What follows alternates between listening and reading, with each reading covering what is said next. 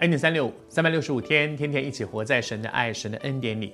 祝福你在今年一整年当中，不断的经验，天天活在神的爱和神的恩典里面。记得不要让自己一直活在比较里面，不要总是觉得我没有什么，而他有。你要看见上帝量给你的那一份，要敬前加上知足，使你的人生活在上帝的恩典当中。昨天和你分享说，每个人都可以有一些我的期待，就好像拉杰，他可以期待说，我是一个妻子，我就是想要有一个孩子，这有什么错呢？当然没有错，错在她把这样的一个一个压力或者这样的一个期待放在她的丈夫身上。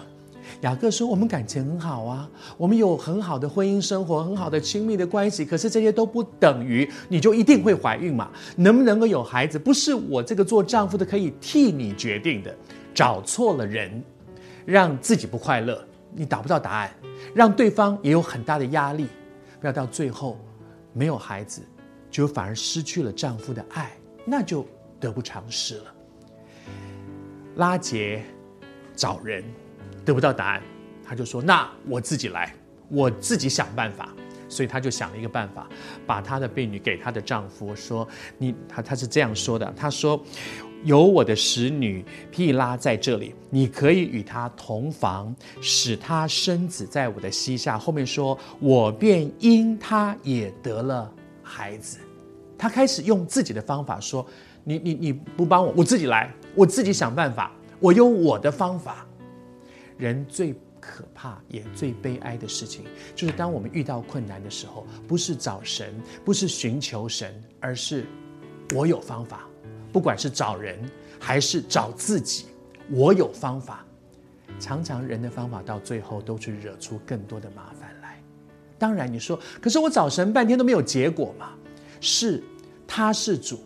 即便我找神，我把我的问题交给神，都不等于神一定要听我的祷告，神非要成就我所想要的。但是你终究会发现，上帝带你走的一条路是超过你所求所想的。我本来很想要这个，我就是要就是要。后来也许神没有给我，可是神没有给我，不是神不爱我，而是他会知道什么是对你最好的，他会在最对的时候带你进到他最美好的旨意里。不要用自己的方法，到最后人就要自己承担那个后果。我为你祷告好吗？我不知道你是谁，你正在跟神拔河。你说主啊，我祷告了这么久，你都不听我的。我跟你讲，我不管你了，我要自己来了。千万不要，我要自己来了，因为你自己做的决定，你要自己承担那个后果。我们必须承认，我承担不起。主啊，求你帮助我们，安慰、鼓励那些在等待当中快要走不下去的人。求你透过今天这一集的恩典三六五，向他们说：你仍然在，你正在进行。这是我们的祷告，奉主的名求，阿门。愿主对你说：你的救赎主是活着的神。